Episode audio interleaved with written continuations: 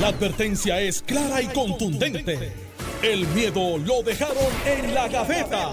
Le, estás dando play al podcast de Sin, miedo, de Noti1630. 9 y 6, les saluda Ileana Rivera de Lisa aquí en el programa Sin Miedo. Muchas gracias a todos por su sintonía. Ya hoy jueves 14 de octubre y poco ya para que llegue el Día de las Brujas, se acerca el mes de noviembre de Acción de Gracias y las Navidades. Y hay un asunto de preocupación y es esta situación de, de los suministros. Y también en un caso pues que está en, en advertencia y al pendiente del gobierno estadounidense y hasta el presidente Joe Biden pues, ha emitido unas declaraciones para ver cómo se puede solucionar y evitar que se afecte la cadena de suministros por la situación y la emergencia de la pandemia de COVID-19.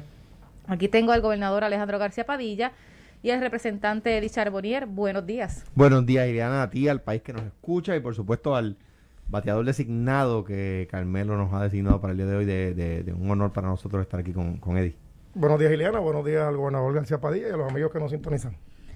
Bueno, hay varios asuntos que sin duda alguna afectan a Puerto Rico. Está esta situación de los suministros, de la cadena de suministro. También tenemos la, última determinación de la jueza federal Taylor Swain eh, respecto a, la ley del retiro digno que ha creado esta controversia en Puerto Rico, toda vez de que pues se vendrían afectando los pensionados de, de la isla, eh, del sector público. Sin embargo, ayer el gobernador eh, salió a aclarar que era algo que pues prácticamente se, se esperaba, pero que nada tiene que ver con las otras negociaciones que se están llevando a cabo con el plan de ajuste de la deuda.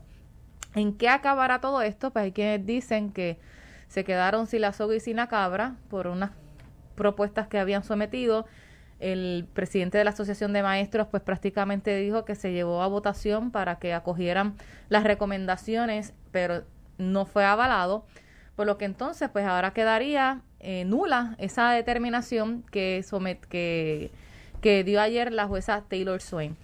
El análisis de ustedes sobre esta situación. Mira, en primer lugar, eh, en primer lugar, em, eh, como, como dijo el gobernador, se esperaba esa determinación de la juez. ¿Por qué? Porque para, para hacer un pequeño recuento histórico y que la gente comprenda. A finales del 2016 se presenta el primer plan fiscal que la Junta no aprueba. ¿Por qué la Junta no aprueba ese plan fiscal? Porque no incluía recortes en tres renglones, renglones que la Junta quería recortes. Los pensionados, la universidad y el número de empleados públicos la Junta no aprueba ese plan fiscal y, luego viene el cambio de gobierno, ¿verdad? El gobierno, el nuevo gobierno del 2017 empieza el toma y daca, ¿verdad? Con la Junta y logran aprobar un plan fiscal. Recordará que el gobernador Roselló, Ricardo, hizo la conferencia de prensa con el liderato legislativo y otras personas, ¿verdad? Había jefe de gabinete, etcétera. No sé si había alcalde en el jardín hundido de la fortaleza ese plan fiscal que el gobierno aprobó, y debo decir, no, recuerdo las expresiones de Eddie en ese momento, pero muchos legisladores del PNP, los del Partido Popular también, pero muchos legisladores del PNP no estuvieron de acuerdo con el plan fiscal. Como lo anunció allí con ellos, pero, pero la verdad es que tenían reparo. Y tengo que decirlo porque es la verdad. Eh, ese plan fiscal que aprobó el gobernador incluía el recorte a las pensiones. Y claro, la Junta aceptó que pusieran, bueno, si encontramos los recursos y logramos tales metas, pues, pues esa parte no se... Pero esos recursos no aparecieron y esas metas no se lograron. Luego se han aprobado otros planes fiscales, algunos con el concurso del gobierno y otros sin el concurso del gobierno. Pero todos han incluido recortes a las pensiones. El primero de recortes de, de aquel, de 2017, el gobernador aceptó recortes a las pensiones de más de 1.500 dólares.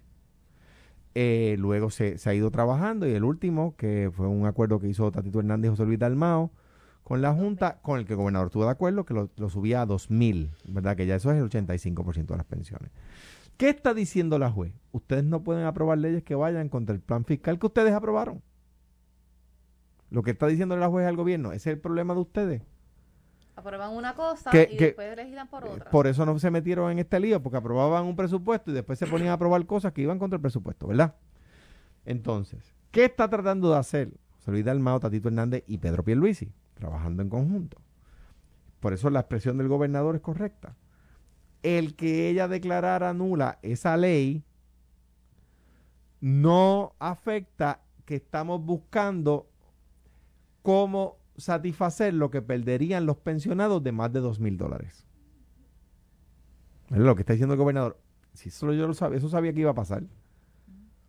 Él firmó la ley, pero era anticipable, ¿verdad? Y dijo, yo sabía que eso iba a pasar. ¿De qué está diciendo? Yo sé que eso va a pasar, pero eso no afecta que estamos buscando cómo de por otros fondos darle el dinero a los pensionados que cobran más de dos mil, que es como el 15% de los pensionados, para que ya sea por el fondo de retiro o por otros bolsillos, se les allegue la misma cantidad de dinero que tienen hoy y no se les reduzca su pensión. ¿Y cómo se le contesta a quien piensa, bueno, ¿y por qué legislan a sabienda de que eso no va a dar el aval de la jueza Taylor Swain vendiendo sueños y posibilidades cuando eventualmente la última determinación la tiene la jueza, con zona que tiene eh, eh, asuntos presupuestarios y que no lo va a avalar? Eh, digo esto y le paso el batón a, a Eddie para que atienda los dos temas que has planteado. Desde 1803 o 1802, no me acuerdo, se aprobó un caso en la Corte Suprema de Estados Unidos, se llama Marbury versus Madison. En ese caso, la Corte Suprema de Estados Unidos dijo que qui- quien determina la, la legalidad, por decir, valga la redundancia, la procedencia, si las leyes están bien hechas o no, no es el Congreso, no son las legislaturas, es son los tribunales. Tribunal. Por lo tanto, eh, que un juez declare inválida una ley eh, no, no, es, no es algo endémico de promesa. Es algo endémico de nuestro sistema judicial de separación de poderes, donde existe un freno y un contrapeso y los tribunales tienen ese poder sobre las leyes. Irónicamente, son los que no son electos, ¿verdad? Eh, los que tienen ese poder sobre las leyes. ¿ves? Eh, o sea que, y lo- ¿a dónde voy con eso? Para tu pregunta. Sucede mucho que los tribunales, que los, la- las legislaturas aprueban legislación que sabe que va a ser retada con la esperanza de que no lo sea. No- Te voy a dar un ejemplo. La Asamblea Legislativa aprobó un código electoral donde pone a los jueces a nombrar a un funcionario ejecutivo. Pues eso se sabe que va a ser retado. Yo pienso que lo van a declarar inconstitucional. Yo no, no trabajo en el Tribunal Supremo, ¿verdad? Pero yo pienso que esa sección de esa ley la van a declarar inconstitucional. Y se sabía desde que lo aprobaron que alguien la iba a retar.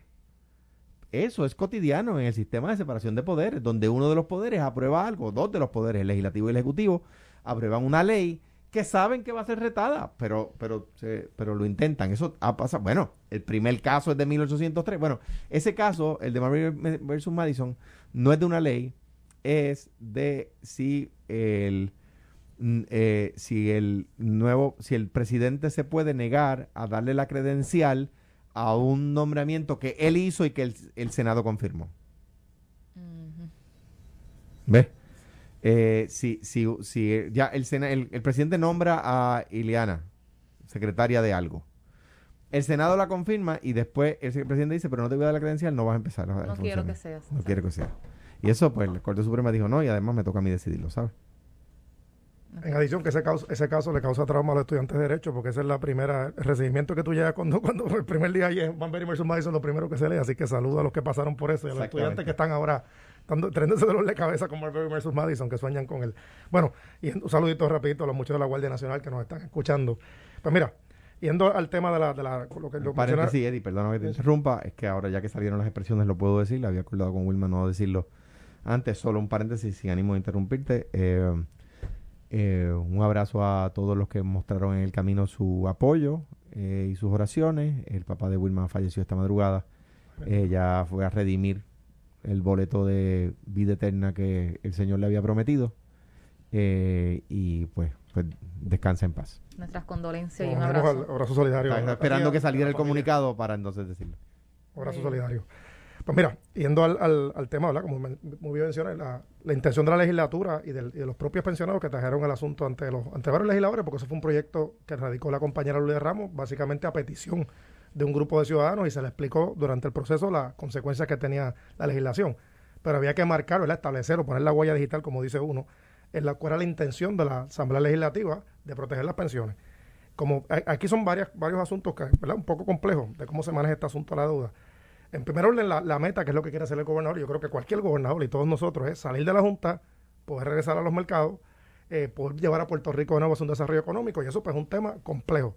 El problema es cuando se meten las pasiones en el proceso, cuando tiene gente, ¿verdad? Eh, los que tienen las soluciones de todo a veces, que son socialistas, los, digo yo, los socialistas, estos locos que andan por ahí, dando, dando, dando explicaciones y cosas que no tienen sentido, que no van conforme a la Constitución, porque una cosa es lo que tú quieras opinar, ¿verdad? Porque que tienes derecho a la libertad de expresión a, decir que una cosa es buena o mala, que no te gusta algo, pero otra cosa es lo que el derecho, seas estadista, seas independentista, no seas de ningún partido, establece. Y aquí hay un problema constitucional. Para ir al básico sencillo de la deuda de Puerto Rico, la única constitución en los 50 estados que establece que primero se le paga a, los, bonistas acreedores la constitución de Puerto Rico. Por eso es que los bonos de Puerto Rico los vendían súper rápido. Y eso está ahí. Eso no es que si yo quiero, o Alejandro quiere, o alguien quiere. Logramos, bajo promesa, que no fue perfecta, legislación que se logró cuando Pierluisi era comisionado y Alejandro era gobernador. La mejor parte que tiene eso, que es la única que nadie puede criticar, es el famoso stay. Que, no es otra, que no es otra cosa que tú no estás pagando la deuda que tú debes. Y no nos pueden demandar. Exacto. Y no nos pueden y eso pueden, podemos tener 10.000 diferencias en otros temas, pero esa hay que darla, que fue lo, único que nos mantiene al día de hoy a flote y la razón por la que Hacienda tiene chavos en caja hoy día, que los tiene, están allí. No los puede tocar, pero los tiene. Tiene, tiene, liquidez en este momento. Luego viene Irma María, nos dan esa, dentro de lo malo, fue una bendición, por decirlo así, porque logró entrar el dinero nuevo a Puerto Rico. Yendo ahora, pasando unos cuantos capítulos, ¿verdad? lo que es el plan de ajuste de la deuda, el plan fiscal, eso lo, lo establece la Junta. Hay que entender cómo funcionan los mercados. Y no es que uno le guste, nos pueden caer mal, o puedes tener diferencias, pero cuando todos los estados y ciudades que han pasado por procesos de reestructuración, siempre se pide que se ajusten unas áreas. Y pues, yo no estudié el área de finanzas, pero por alguna razón la, gente que está en esa área siempre tiene algo con, con las pensiones. Y eso ha pasado en todas las ciudades, siempre le cortan un 1, un 2, un 3%. Aquí se logra un acuerdo que a mi juicio es bastante bueno. O sea, más de dos mil, menos de dos mil dólares no se le va a recortar a nadie. y, cuando tú vienes a ver el por ciento, creo que sobre el 87, 86% de los, de los empleados públicos en Puerto Rico, su pensión es menos de dos mil. Bueno, ese es el acuerdo entre Junta y Gobierno. Habría que ver si la, la, jueza Taylor Swain eventualmente acoge Sí, pero es que el asunto aquí es sencillo. Tú lo que tienes que buscar son los chavos. O sea, vamos a entender aquí, a veces aquí, y volvemos a lo mismo, uno puede tener diferencias con la Junta que las hay. Pero la parte del Ejecutivo y Legislativo es identifícame los fondos, que los ya se identificaron, si tú tienes el dinero para poder pagar todos los años la pensión que tú te comprometiste, no hay problema. Y le toca entonces, ahí es que entra la parte legislativa y ejecutiva. Identifícame en tu presupuesto de qué partida tú vas a, cortar o mover fondos para poder cubrir estas de las pensiones. Ese es el asunto. ¿Dónde se daña la cosa? Porque nada es perfecto, oye, no hay, no hay un acuerdo. Y eso es desde lo más sencillo, desde lo más sencillo que le puede pasar a una persona, un divorcio o un acuerdo, ¿verdad? Es más, hasta un, juego amistoso, baloncesto, lo que fuera. Tú nunca las puedes ganar todas tú tienes que buscar dentro de, los acuerdos que tú tengas, que es lo más que tú puedes lograr, garantizando tus principios, que en este caso es que no se toquen las pensiones. Y eso se logró. Pero lamentablemente, cuando tú vas al proceso legislativo, y lo puedo entender, rompen a meter entonces un sinnúmero de otros temas que no van en el asunto. Y a veces la falta de transparencia, y te lo digo, pues yo estoy allí.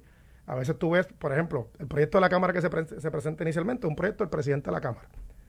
Estando en Caucus, resulta que también el proyecto del gobernador. Pues fantástico. Pero a veces esa, esa comunicación yo hubiese preferido que fuera mucho más clara y más efectiva entre las partes, porque a veces se presentan los proyectos de ahora para ahora. Fíjate que cuando se presenta el proyecto, que yo le voté a favor en ese entonces, eh, había una urgencia de aprobarlo. Pasamos una semana porque los presidentes están y muy, muy buenos, ¿verdad? Un asunto fuera de Puerto Rico. Pues no, no hay tal urgencia entonces. Ahora hay que esperar al lunes que viene, que es la próxima sesión. ya veremos si baja entonces el proyecto el Senado le sometió un sinnúmero de enmiendas que eran más allá porque hay una reunión pendiente. La Cámara, le va a crecer, la Cámara solamente la única enmienda que se puso y fue clara es proteger las pensiones, que era el único tema. Ahora el Senado añadió la Universidad de Puerto Rico, añadió un sinnúmero de otros asuntos más allá. Un plan universal de salud. Pues eh, volvemos a lo mismo. Entonces ahí, ahí es que tenemos que llegar al balance de, de, de que miren, o sea, tú no las puedes ganar todas. O sea, podemos filosofar, podemos sentarnos con el café o en el terminal de agua pública, decir que la Junta es mala, que quizás lo es, no sé, algunos, algunos de ellos lo serán pero aquí el asunto es cómo movemos a Puerto Rico hacia adelante. Tenemos que salir de la deuda, tenemos que poder lograr volver a los mercados en su momento. Los chavitos que están presentes ahora se van a acabar, mi gente. Hay que pensar no en Puerto Rico a cinco meses, Puerto Rico a 30 años, Puerto Rico a 20 años. Y eso es lo que tenemos sobre la mesa. Ya veremos qué va a pasar el lunes. Yo estaré pendiente de la legislatura, leer todas esas enmiendas que puso el Senado, que tienen derecho a hacerlo, pero si saben que no se van a aprobar, no están trancando el bolo por trancarlo. Porque a fin de cuentas, ¿sabes? Tú no quieres, el, la oportunidad que, se, nos está dando es que sea el Ejecutivo y el Legislativo que puedan ponerse de acuerdo con la Junta. Tú no quieres, bajo ninguna circunstancia, y esto aplica a todos los casos, que le toque eventualmente a un tribunal tomar determinaciones. ¿Por qué? Por la, y, lo digo, y esto pasa desde, desde, los casos de quiebra hasta los casos sencillos. Usualmente los jueces son personas frías que no están tan, tan metidos en los asuntos locales. Y si tú decides estrictamente por los números y no por, por las cuestiones, ¿verdad? De, sentido de lo que estamos trabajando acá, pues entonces pues, nos trae un problema grande. por lo menos yo he pedido en varias ocasiones a Zaragoza para que pueda hablar con Normando y explicar en qué va a consistir esas esos acuerdos que pudieran estar presentándole pues, a la Junta y, al gobierno y en todo caso también a la Cámara para que entonces eh, se llegue a una concurrencia y puedan eventualmente... Pero, dos cosas que hay que añadir, ¿verdad? No sé, no tenemos la pausa encima todavía. Número uno, para que la gente entienda, cuando se habla de un plan fiscal, sea, como dice Eddie, nosotros, nosotros tenemos una capacidad ahora que no tienen ni siquiera en los estados. O sea, un el estado de Nueva York o el de California, cualquiera de los 50 que usted quiera, no puede reestructurar toda su deuda. Solamente puede, puede reestructurar la deuda de sus corporaciones públicas. ¿Verdad? Pues, por ejemplo, la autoridad de carretera, el equivalente de Nueva York, pues puede reestructurar la deuda. Pero el Estado no puede reestructurar la deuda. Solo Puerto Rico lo puede hacer, ¿verdad? Eh, por virtud de esta ley. Ese es el lado bueno, ¿verdad? El lado bueno es que pues, podemos reestructurar toda nuestra ley sin que nos demanden ¿verdad? Sin que nos embarguen nuestras cuentas. Entonces tiene un lado malo, que es la Junta, que fue la condición que se nos impuso, ¿verdad? Yo te doy este poder, pero tiene esta condición, ¿verdad? Bien. Cabildeada por un grupo de puertorriqueños, además de bonistas, claro. Si hacemos un plan fiscal, después no podemos legislar en contra del plan fiscal. Cuando la gente ve en el periódico, no, que se aprobó un nuevo plan fiscal, y es una noticia quizás densa, espesa, un tema complicadísimo. Que uno, que uno no se quiere meter, sepa que lo Pero no se puede dejar pasar por alto, porque... Claro, lo que ahí diga tiene que ser. Y el tema es que el, país no puede hacerlo. La práctica que ella de muchos años, que aprobaban presupuestos, por ejemplo, y después decían, bueno, y si no nos da, pues le metemos un préstamo. ¿Ves? En Arroyo, en Arroyo el asunto es justifícame los chavos. Ejemplo, tú quieres salir este fin de semana, va a ser lo más sencillo. Te quieres ir para la playa y qué sé yo, irte de surfing y gastarte 200 pesos, pues busca los chavos y, lo hace. Pero tienes que tener el dinero. No es como. Va a dejar, va a, dejar pagar la casa para irte eh, de Bueno, Eso es lo que pasaba. Tienes que cuadrarlo en el dinero, porque hay una práctica que nos llevó a donde estamos hoy día, y esto no vamos a hacer finger pointing. ¿Quién fue todo, en algún momento de la historia, todos los que pasaron desde 1952 hasta que llegó al 2016, aproximadamente, que llega en promesa, se aprobaba por la legislatura emisiones de bonos y se supone que tuviera fuente de repago, se suponía. Y, debo, decir, hasta algún momento. se hicieron bien. Hasta algún momento se hacían bien. Eh, por ejemplo, por darte un ejemplo práctico, si tú haces autopista, pues obvio, tú tienes una fuente de repago que es el cobro del peaje. Pero después empezaron a comprar patrullas, empezaron a pagar nóminas, hacer otras cosas. Sí, que no entraba dinero para eso. y a no atreverse a aumentar el precio del peaje cuando había que hacerlo para, para darle mantenimiento y suena cruel, pero eso es la realidad. Tú no puedes, vamos a traer el gobierno a la vida común de uno. Si tú tienes 100 dólares, tienes que trabajar con esos 100 dólares. Por eso no va a producir más, a menos que los inviertas. Y a veces aquí uno escucha eh, un chorro de analistas por ahí, no sé en qué, mundo viven, que tienen estas soluciones a todo, pero es que eso no va a crecer si tú debes algo, lo tienes que pagar. Pasa que la gente se molesta y, a veces estas, estas pelas chiquitas. Pagando, tú no ves una mejoría en el servicio que igual se te ofrece. Por ejemplo, eh, si subieran el costo, este es un ejemplo, de las lanchas de las islas municipios, y esas lanchas estuvieran excelentes, en buenas condiciones, con varios viajes diarios, pues entonces yo no dudo que la gente este, estaría de acuerdo con, con, pagar un poquito más porque el servicio que están recibiendo es excelente, no pierden tiempo en la fila, no a cada rato se dañan la, la, las lanchas, pues entonces ahí uno diría... Y, eso pues mejoró cuando se trajeron las lanchas privadas, de hecho los únicos lugares aquí, porque en, todas las partes del mundo que uno va, de, ¿verdad? ya sea turista o otras funciones, tan cercano como el Virgen en México, etcétera, hasta las puedes comprar por internet, eso fue lo que se trajo aquí. Pero el asunto es que todo lo, todo lo que tú quieras proponer, y eso, y eso, fue lo que nos lleva donde estamos ahora, tienes que financiarlo. ¿Y cómo lo financias? Bueno, pues como tú decías ahorita, o lo recortas de un lado y lo pones en otro, busca fuentes de repago, pero no puedes estar haciendo las cosas a lo loco. Y a mí lo que me preocupa es que estas pelas chiquitas, sea, el, el, fondo es que todos queremos salir de la Junta. Todos queremos salir de la quiebra y todos queremos que Puerto Rico eche para adelante. Si nos ponemos con peleas chiquitas, no vamos a llegar a ningún lado. O sea, tú quieres, mientras seguimos peleando por asuntos de fondo, la Junta va a querer estar aquí, porque a Yaresco le gustan los 650 mil dólares que se ganan, más la escolta, más los choferes, más los demás beneficios. Y tú le preguntas, ella no, no se va a querer ir. Y los que están en la Junta tampoco. ¿Cómo tú lo sacas? Terminando la quiebra. Si sigues con las peleas chiquitas, fantástico, no ganan. Porque eso, esa, es mi frustración a veces. O tú das un discurso para que te aplauden y te vas por la, la línea del populismo, el socialismo y te ganas 100 aplausos y eres, y eres chévere y nos chupamos la junta 100 años más. O hacer las cosas como tienes que ¿Quién hacerlas. es ese mensaje? Ay, bendito, eso, Al eso, eso aplica. al Senado, si lo eso, eso- eso aplica, eso, fíjate, en ese tema no tiene que Pero ¿quién compartido. está trabajando con Porque hay una? ¿El enfermedad Senado? que está, que el El socialismo. Senado está con y eso está pasando aquí, está pasando en Washington. Esta enfermedad de ser simpático, de ser nice La por los likes. Y del socialismo y el No, populismo. espérate. No, socialismo y populismo son cosas distintas. Eso, pues van, van, van- uno va de la mano. es No estoy de acuerdo. No la- estoy de no, no, acuerdo. hay que hacer, hay que hacer No las estoy de acuerdo porque entonces yo te podría, si, si yo dijera el capitalismo y el neoliberalismo van de la mano, y no, es verdad. No es verdad. O sea, el capitalismo es un sistema y el socialismo es un sistema económico. El, el, el populismo, el neoliberalismo son ese tipo de, de, de, de acercamientos políticos. Yo ahí discrepo con el Pero- Es mayor de los populismo y amores. complacencia de querer mm, mostrarse y darle todo al todo sin de dónde. Te ganaste el aplauso y vas a tener que... Eso es junta 10 populismo, populismo 10 puro estoy de- en cuanto a eso, sin si no, meter oye, el tema del socialismo y el capitalismo, estoy de acuerdo. sencilla, busquemos los chavos. Vamos- Oye, si todo el mundo tiene acceso a eso, vaya a Hacienda. ¿Tú Hablando- quieres proponer algo? Identifica el fondo y lo cubrimos. Hablando del populismo, vamos a regresar en breve con las expresiones estas que hizo el funcionario del gobierno de Donald Trump hace un año aproximadamente, de que despedía a China y contrataban a Puerto Rico, y eso en nada ha quedado para traer las farmacéuticas y las compañías aquí a la isla. Regresamos en breve. Estás escuchando el podcast de Sin, miedo, de Noti1630.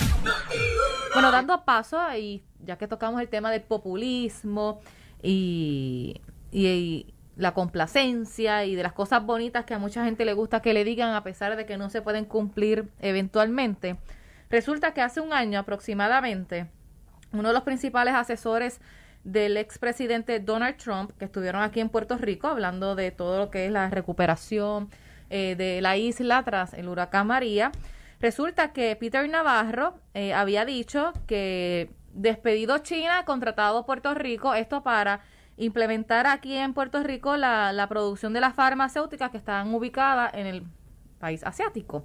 Resulta que ayer se le preguntó a Manuel Sidre sobre esto, que es el secretario de Desarrollo Económico actualmente, y él prácticamente, en mis palabras, dice que eso fueron meramente unas palabras este, populistas para aquel momento porque Donald Trump necesi- necesitaba acoger más votos de los puertorriqueños allá en la gran nación. Pues resulta que nos cogieron de tonto.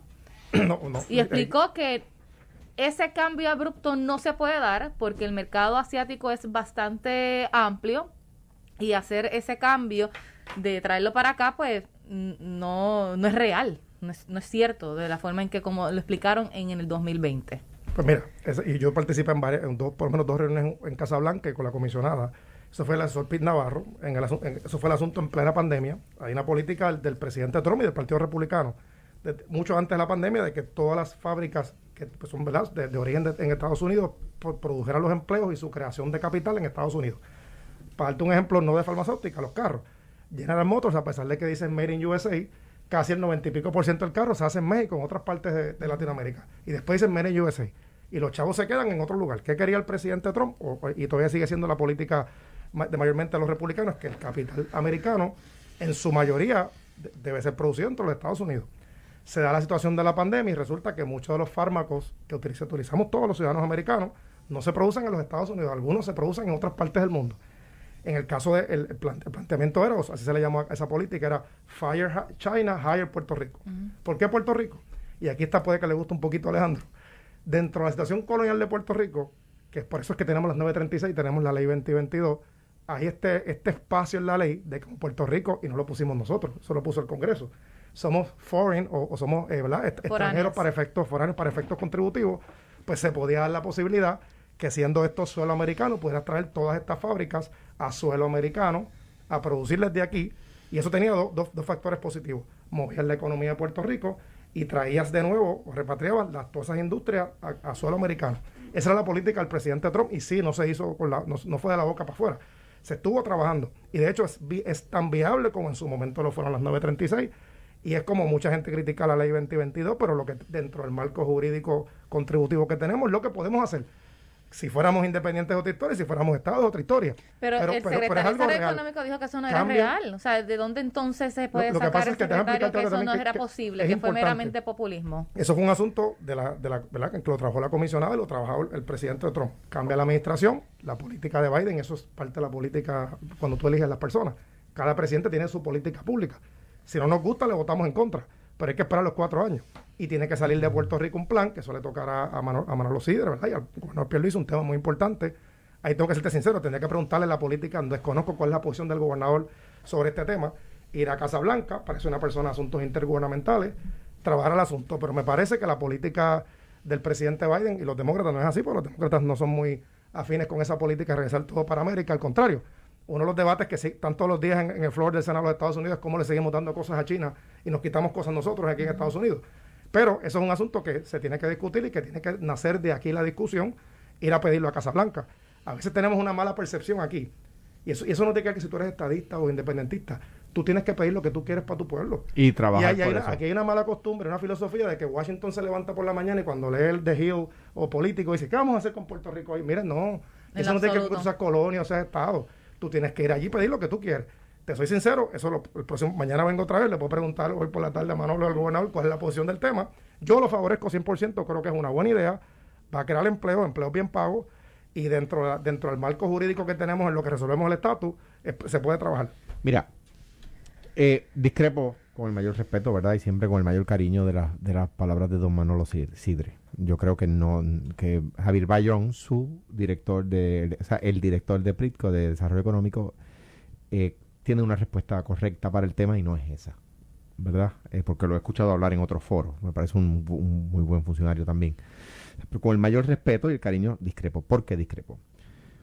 Cuando Hernández Colón se lanza en el cuatrienio 72-76 a buscar 936, no, no fue que allí en Washington dijeron, ay, qué cool, dale, sí, apruébalo. Ay, qué bueno, sí, ¿cuál es, ¿qué enmienda tú quieres al Código de Renta Interna? Ah, pues dale, vamos a aprobar. No, supo que pelearlo. Supo que trabajarlo, como dice Eddie.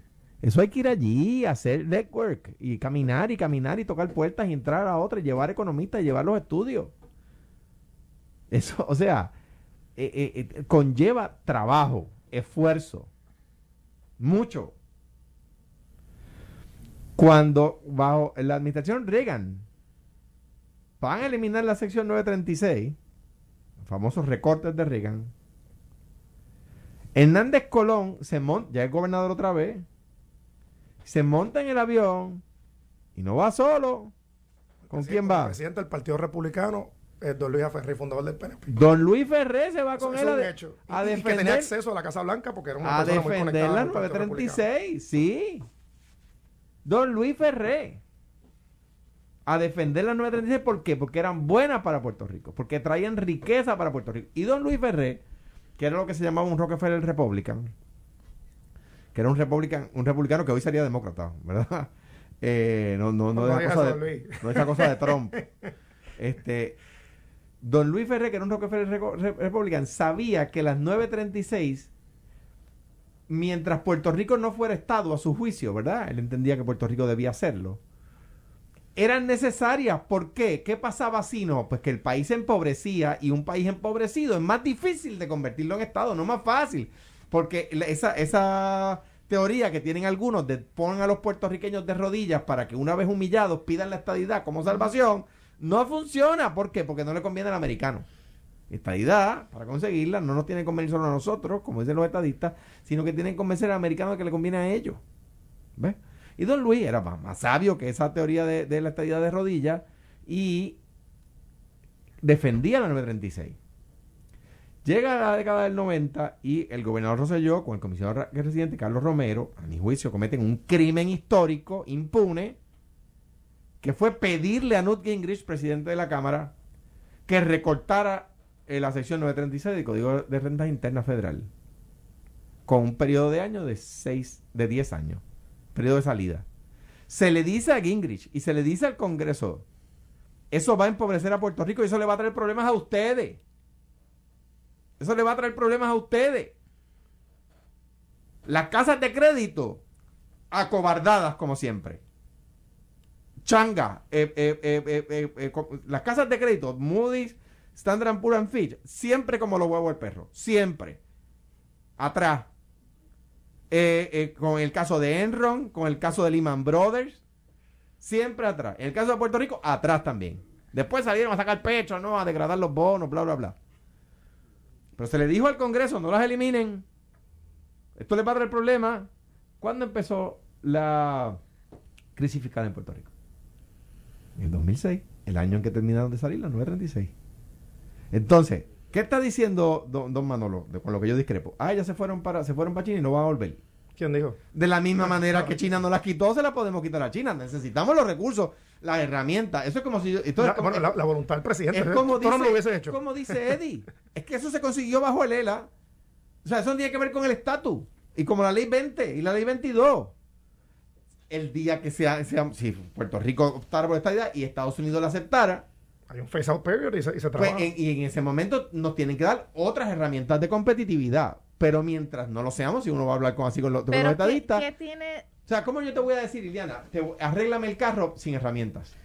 ¿Y qué competitividad puede presentar en este momento Puerto Rico cuando mucha gente dice, bueno, con este revolut en el sistema eléctrico, Pero es que es parte estas del- fábricas necesitan... eh, Es, que es un perro, es un perro mordiéndose el rabo a sí mismo, Iliana, porque parte del problema del sistema eléctrico es que teníamos una capacidad de generación instalada para fábricas, para ser uno de los principales destinos del mundo en fábricas. Porque cuando, la última fábrica se construye por el gobierno, ¿quién la construye? Hernández Colón, ¿cuándo? Cuando se están aprobando los 936. ¿Por qué? Porque íbamos a tener la demanda.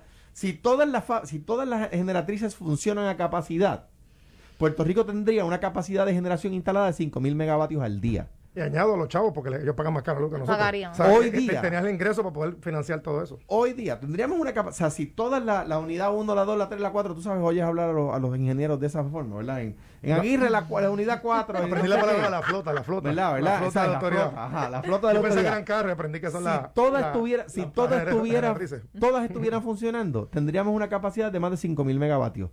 La demanda hoy, sin la 936, es de 3000 megavatios. pasa que ese funcionamiento no se puede dar si no se da un buen mantenimiento, que era uno de los Mira, problemas voy- que hay- se hay un- daba de un- parte de la autoridad, hoy- que dejaron que... que hoy hoy no las necesitas todas. Ya no las necesitas todas porque de nuevo la demanda pico, o sea, el momento del día donde más eh, Puerto Rico consume energía llega a 3000 megavatios. Si las tuvieras todas funcionando, producirían 5000 megavatios. Te tendría 40% de capacidad productiva que no necesitas. ¿Por qué? Porque, no- porque perdimos la fábrica. Ese fue el crimen histórico de- de- del 96. El crimen histórico. Igual que hablábamos ahorita de los planes fiscales, que la gente ve que se aprobó un plan fiscal y no entiende que es que después nos vamos a tener que ceñir a eso. Cuando en el 96 se les dijo, están embaratando, le- incluyendo la posibilidad de que Puerto Rico fuera Estado. ¿Por qué? Porque a un Pero- país empobrecido se le hace más Yo, difícil. yo quiero ya- ¿Cuántos- añadir algo, cuántos- fíjate, Larry Selhammer? y, y de, y de las pocas La- cosas- ¿Cuántos gobiernos- termino. Mira, y esto es para los estadistas. O sea, Larry Selhammer dijo- Veces, pocas veces estoy de acuerdo que de un consejo que Alejandro está dando ahí y, y creo que nos aplica a los estadistas. Y esto me acuerda aquel documental de War Room de Clinton en el 91-92. James Carvey, que era asesor del, del presidente Clinton, aunque yo soy republicano, pues reconozco que Clinton era un demócrata de centro, ah, hizo aquella frase famosa, is the economy stupid? La economía. Y eso es un punto serio. Para por que Puerto Rico eche para adelante como para que se convierta en Estado, que es la posición que yo apoyo, tiene que estar la economía buena. Claro. Y no es incompatible en lo que tú te conviertes en Estado, si esa es la, la- la- la decisión del pueblo y que el Congreso lo acepte, trabajar en lo que llega a eso, porque ahora mismo somos colonia. Y como te expliqué, y esa es la visión que tiene el presidente Trump, regresar la- la- las inversiones americanas a suelo americano para que produjeran empleos aquí en Estados Unidos. Puerto, Puerto Rico es Estado, yo soy republicano, es que la economía es parte. Bueno, Iliana, pero no dicen pero- que es necesario es que- que, es que sean mira, Estado para mismo, poder es desarrollar... que el- está- Es que eso, es que eso no es así, Es que porque está- es- oye, la- la, estadidad es un que sea, modelo, yo- con, un modelo político, no un modelo económico. sea lo que sea, tú tienes que tener una buena economía, que es el tema que comenzamos el programa. Tienes que salir de la quiebra, tienes que tener dinero, y vamos por parte, hago un paralelismo entre el plan fiscal y lo demás, y a veces no leer. Aún con las 936 se nos se advirtió en el Congreso, como pasó con Vieques también, tienen un phase out, que no es otra cosa que un proceso de salida, y tienen que buscar, se supone que los gobernadores de, entonces buscaran una alternativa a la 936. Pues, en el caso del gobernador Rosselló en aquel entonces, la economía estaba ¿verdad? en el crecimiento de la construcción, se- se- había ese boom, pero se acabó ese crecimiento. Y aquí tenemos que ver las cosas a 20, 30 años. Tenemos que mejorar la economía. Hoy día sobre la mesa, ¿qué tenemos? Uno, salir de la quiebra, dejarnos de cosas chiquitas, utilizar el dinero federal que está aguantado. Los que demócratas criticaban a Trump y todavía no es la hora que han soltado un peso. Allá- por ahí andaba, qué bueno que estaba la subsecretaria de, de HUD aquí en Puerto Rico. Pero necesitamos, necesitamos que nos ayuden con todo ese proceso de soltar dinero para Puerto Rico. Ese dinero se va a acabar eventualmente, eso no es para toda la vida tampoco. Y ahí tenemos que trabajar con, con las cosas que tenemos sobre la mesa. Lo de la farmacéutica, no creo que es una buenísima idea. Yo estuve en Casablanca, me consta la buena, la buena intención del Partido Republicano y del presidente Trump en entonces, pero de nuevo tiene que salir del gobierno local y mañana te dará la respuesta, pues lo voy a consultar. Bueno, pues ¿Cuál es la entonces... posición actual? Pero- y dentro de lo que yo tengo, que es lo que pasa con la ley 2022, que tanto yo la favorezco y algunos critican, dentro de lo que yo tengo como en mi, organigrama jurídico, es lo que yo puedo utilizar para crecer a Puerto Rico. Pues entonces, si hay que salir de la quiebra, que esté estable Puerto Rico en economía, pues entonces desarticulen el grupo este de los representantes delegados, porque se está gastando dinero. ¿Por, qué yo Alejandro sonreír con tu mascarilla? Espérate. ¿Por qué Alejandro está sonriendo con la mascarilla? Déjenme, déjenme hablar, se está gastando dinero entonces a un grupo que según usted dice, entonces hasta tanto la economía de Puerto Rico no esté bollante, no se puede traer la estadidad. Pues entonces, ¿para qué están allí por el momento? yo, independientemente de lo que uno piensa... Porque no se sabe cuándo va a salir de la quiebra. El, gasto de los cabilderos es básicamente mínimo. Yo te, puedo tener algunas diferencias por eso, pero estoy hablando de temas mucho más profundos. Pero se está impulsando algo que por el momento entonces no se podría considerar. Bueno, es que se está tú tienes que llevarlo y traer el tema siempre. Las luchas sociales, todas todas las luchas sociales no se dan en cinco minutos. Tú tienes que guerrearlas, tienes que dar el frente y algunas se, se, dan en años, en un año, en dos años, tratarlas muchísimo tiempo la abolición de la esclavitud, los derechos de la mujer, todos los derechos toman tiempo. Y llevar a Puerto Rico a un nivel, fíjate que ya estamos mucho mejor de lo que estábamos antes. Hoy el tema, básicamente, cuando tú vas a Washington, estuve la semana pasada allá, la preocupación con Puerto Rico es si, Puerto Rico sería un Estado demócrata o republicano. Ese es el asunto. Hace, 30, hace 20 años tenía 50 mil excusas sobre la mesa. Pero yo insisto, y en eso Larry lo mencionó, lo ha dicho el senador Rick Scott, algunos se molestaron, yo no me molesté porque creo que es lo correcto. La economía es parte del proceso. Sea tu destino escoger ser independiente sea el destino del pueblo, aunque el pueblo votó por la estadía, ¿verdad? Quedarse como estado lo que fuera, tienes que tener una buena economía para hacerte competitivo. Mira, y en eso tenemos que trabajar. Eh, mira, el, el, el, y de nuevo, hemos estado de acuerdo en cuanto a eso. O sea, eh, la, la, el, el Congreso está compuesto por representantes de los estados, ¿verdad? Entonces, eso quiere decir que los dos senadores de Wyoming tienen que votar a favor de que Puerto Rico sea estado. Y a la hora de votar, hay dos oficinas que informan el Congressional Budgetary Office, el CBO, y el General Accountability Office, ¿verdad? El GAO. Eh, ambas le han dicho al Congreso, esto va a costarle tantos millones al billones al Congreso. Los puertorriqueños van a aportar unas contribuciones federales como dos mil, millones que no aportan ahora, por lo mismo que nos ganamos. Y además el Congreso va a aportar estas ayudas económicas, ¿verdad? Ah, pues, los senadores, dos senadores de Wyoming, ¿qué van a decir? Ah, ok, quítale chavos a Wyoming para darle a Puerto Rico. Por eso es que Edith está diciéndole la verdad. Está diciéndole, mire, usted tiene que primero poner la economía a, subir, que era la, posición de Ferré con la 936, que después el, el PNP se cafretizó, al grado. lo que trajo Trump dentro de sus cosas es real. Lo que trajo Pin Navarro es crear desarrollo económico. Las farmacéuticas aquí, las farmacéuticas no pagan 5 dólares la hora, pagan buenos salarios. Al grado. Que desarrollo económico y después se, se sigue trabajando a la par porque no es incompatible una cosa con la otra. Al grado de que tú le dices al Congreso, esta jurisdicción, si se convirtiera en Estado, aportaría. ¿Ves? No vendría aquí a cobrar. ¿Ves? Entonces, eso es lo que no han entendido. Lo que el PNP no le ha querido decir a sus huestes algunos. Algunos. Tienes razón. Un ejemplo más básico. Larry, dentro de la propia lo dijo. Brevemente. Dentro de la propia nación. California, Florida. Hoy día tú tienes un montón de gente moviéndose de, California a Florida, porque Florida ofrece mejor, y Texas, que son los estados que más han crecido, bajos impuestos, mejores servicios, y todo el mundo se está mudando. Inclusive hasta el alcalde, un alcalde de Miami, Francis Suárez, que lo pueden buscar, tiene un un hashtag del cafecito con Francis, le está quitando los residentes a California. Bueno, pero porque tú tienes que buscar ser competitivo pero principalmente, dentro de la nación y de, lo que tú ofreces como plan de desarrollo. Pero, pero principalmente dentro de los Estados Unidos, lo que se mueven a Florida son principalmente retirados. No, pero busca, búscate las, las, nuevas, tendencias ahora. Y búscate los, retirados no pueden pagar condominio de 7 millones en Miami. Búscalo. Pero, a mi juicio, Rubén Blades, cuando Rubén Blades compuso plástico, estaba pensando en Miami. Pero anyway, para terminar mi, mi línea de pensamiento de ahorita, mi pensamiento de ahorita, eh, yo estoy de acuerdo contigo. O sea, no, es Alejandro García. Antes eran los populares, ¿no? Que los populares no quieren la estadía, por eso dicen eso. Elizabeth Torres le ha dicho la verdad. Yo no, yo no he encontrado un tema en el que yo esté de acuerdo con Elizabeth Torres en temas sociales y esas cosas. Pero ¿qué ha dicho Elizabeth Torres? Mire, este, este trabajo no está coordinado. No vamos a conseguir la estadidad. Esto es un embeleco. O sea, esto hay que arreglarlo. Entonces, ¿qué pasa? Si uno de los integrantes dice, aquí hay un problema, el equipo quizás debería decir, mano, si uno de nosotros está diciendo que hay un problema y hay un problema así de serio, tenemos que atenderlo. No, pues han decidido tratar de matarla. ¿Verdad? Eh, públicamente, quiero decir. Eh, si tú me preguntas a mí, ¿qué es más importante para la calidad de vida de los puertorriqueños? Por supuesto que traer esas fábricas para atrás que esos, esos cabilderos deberían estar allí recibiendo su salario por traer la fábrica. Ah, pero lo que pasa es que vienen y dicen que la estadidad no sé cuánto. Es que para conseguir la estadidad necesitan la fábrica. Necesitan la fábrica. Ah, by the way, otro tema. El PNP siempre le quita fondo a la UP. Pues ¿sabes qué? Para que venga la fábrica necesitas la UP. Sin la UP no viene en la fábrica. Bueno, ya nos falta para mañana los, los, suministros. Pero tú vienes mañana. Bueno, mañana venimos. Espectacular. Un tema muy importante y tiene, y tiene que ver con las políticas del Partido Demócrata de gastar chavo de No, no, pero qué bueno que va a estar con nosotros. Yo creo que es, que es una persona de lujo aquí. Eddie, Eddie está haciendo una uh. colecta ahí para que Carmelo se quede por allá en el viaje, un objetito más. Yo no, yo no estoy. y le voy a coordinar un café con Elizabeth Torres también. le voy a, coordinarle que tome un cafecito los dos, a ver si hacen las pases. Tú prepárate, que Elizabeth Torres. En, el PNP te van a llamar. Yo, lo llevo ahí a la Plaza Alma en San Esto fue el podcast de sin, miedo, de Noti1630.